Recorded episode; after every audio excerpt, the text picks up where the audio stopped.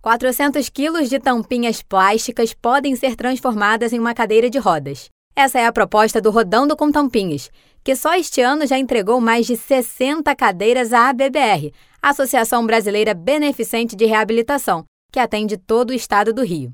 A idealizadora do projeto, Márcia Dabu, destaca que as tampinhas retornam à indústria de reciclagem, o que gera recursos para a compra das cadeiras. Todas as tampinhas pequenas, de refrigerante, de mate, leite, todos os tipos de água, etc. E aí, além disso, tampinhas de amaciante, material de limpeza em geral, água sanitária, amaciante, sabão, líquido. É, além disso, shampoo e condicionador que são recolhidos, vendidos para a indústria de reciclagem, retornam para a indústria e para serem, então, com esses recursos, serem compradas cadeiras e doadas à BBR. Atualmente, o Rodando com Tampinhas tem mais de 50 pontos de coleta e milhares de voluntários. Para a Rádio Antena 1, Vitória Rosa Cruz.